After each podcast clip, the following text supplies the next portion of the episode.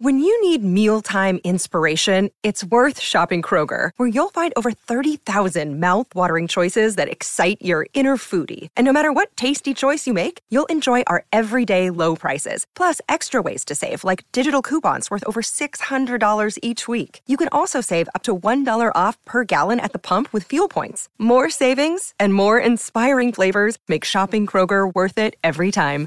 Kroger, fresh for everyone. Fuel restrictions apply. This episode is brought to you by Snapple. Want to know another Snapple fact? The first hot air balloon passengers were a sheep, a duck, and a rooster. Ridiculous. Check out snapple.com to find ridiculously flavored Snapple near you. Hola, distinguidos invitados. Sean bienvenidos a la Edad Media. Es un honor contar con vuestra presencia. Disculpen los baches del camino. No es fácil viajar en carruaje pero las otras dos opciones que habían eran montar a caballo o simplemente caminar. Bueno, así es la Edad Media. No hay autopistas por aquí. En fin, soy el condestable Bright y seré su guía en este recorrido por el castillo. Ahora, olvida todo lo que has aprendido sobre los castillos, especialmente de las películas de princesas, porque te he preparado muchos secretos de castillos que te dejarán boquiabierto. Es hora de atravesar el portón. Después de ti. Me gustaría empezar nuestro recorrido corrigiendo un concepto erróneo. Los castillos se confunden a menudo con palacios o fortalezas. Sin embargo, a diferencia de ambos, se construían con una finalidad específica. Un castillo se consideraba la residencia fortificada de una persona importante. En cambio, los palacios no estaban fortificados y las fortalezas no tenían fines residenciales. Los castillos de estilo europeo surgieron alrededor de los siglos IX y X. En esa época no era muy aconsejable vivir en Europa, ya que se había sumido en el caos luego de la caída del Imperio romano. La tierra estaba dividida entre señores, príncipes y nobles de todo tipo. Tenían que encontrar una forma de controlar y proteger sus territorios, Así que empezaron a construir castillos muy parecidos a las fortalezas de almohadas que tú y tu hermano construían para proteger los rincones de la sala de estar cuando eran niños. Pero a gran escala. Sin embargo, aparte de su propósito original de defender la tierra, los castillos también servían como centros de administración y símbolos de poder. Se utilizaban para controlar a la población local, además de las rutas de viaje más importantes. Los primeros castillos eran de madera. Sin embargo, con el tiempo demostraron no ser tan buenos para proteger la tierra. En primer lugar, solían depender de una torre central. Además, podían incendiarse fácilmente. Esa es una de las razones por las que hoy en día no se puede visitar el museo de un castillo de madera, además de que probablemente lleve mucho tiempo podrido. Los castillos de madera fueron sustituidos más tarde por edificios de piedra ya que eran más resistentes. Sin embargo, también tenían sus desventajas. Eran más caros y su construcción llevaba más tiempo. Si nadabas en oro y plata, enhorabuena. Pero de todas maneras, tendrías que esperar unos 10 años hasta que tu castillo estuviera terminado, ya que todo el proceso incluía extraer las piedras y llevarlas hasta el sitio de la construcción. Recuerda que no había excavadoras, grúas ni topadoras que facilitaran las cosas. Como puedes imaginar, los primeros castillos de piedra eran fríos, oscuros, malolientes y húmedos. Para eliminar al menos el olor, se utilizaban hierbas aromáticas que cubrían las paredes y el suelo. Al contrario de como se suele representar en la cultura popular, los primeros castillos no eran tan grandes. Muchos de ellos consistían en una sola torre de vigilancia y tenían una habitación o dos si el propietario se consideraba elegante y tenía dinero.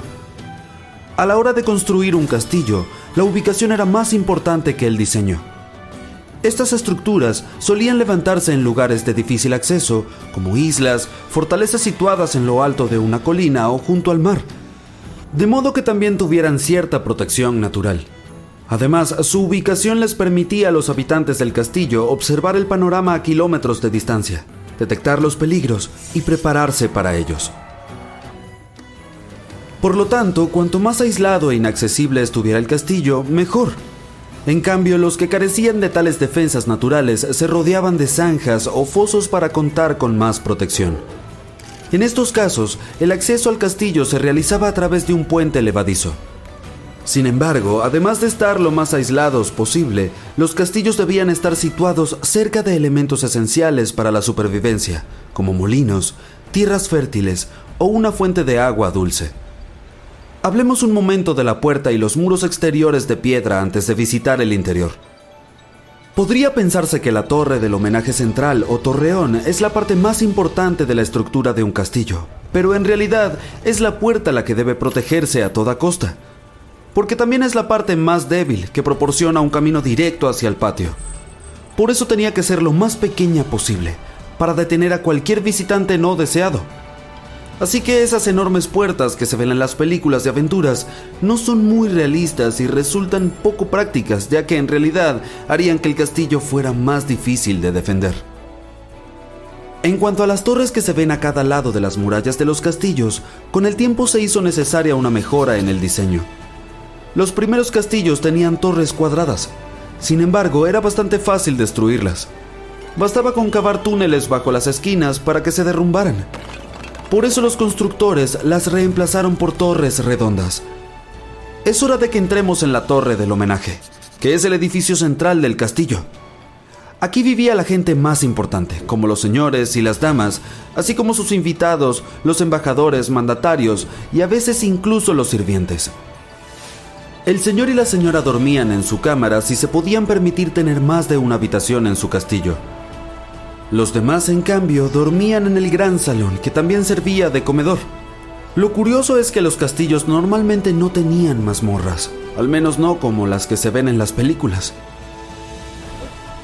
La palabra mazmorra deriva en realidad del término francés donjon, que significa torreón Así que en realidad, en lugar de ser una prisión, las mazmorras eran los últimos lugares donde los habitantes del castillo podían refugiarse en caso de que otras defensas exteriores cayeran ante una amenaza. Seguro que ya has notado las escaleras de caracol, ¿verdad? Se construían así por motivos de seguridad.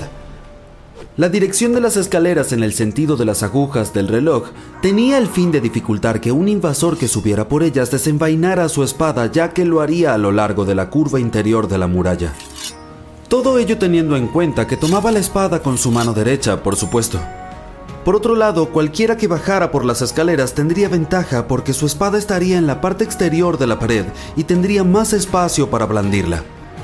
Ascender en el sentido de las agujas del reloj también significaría que el invasor expondría más su cuerpo para alcanzar su espada, lo que le permitiría al defensor rechazar sus golpes.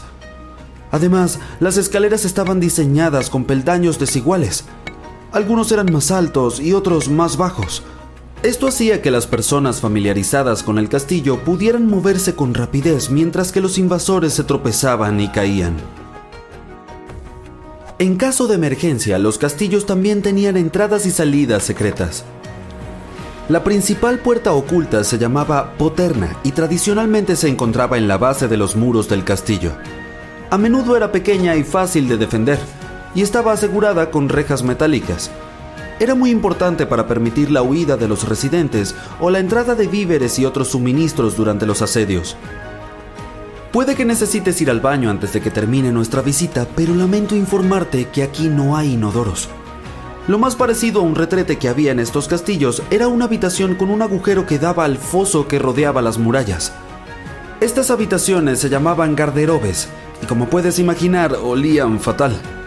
Por eso la gente también las usaba como armarios, ya que el olor mantenía alejados a los insectos y evitaba que su ropa se dañara así que te sugiero que esperes a volver a tu casa moderna para ocuparte de tus asuntos. Que te aproveche, viajero.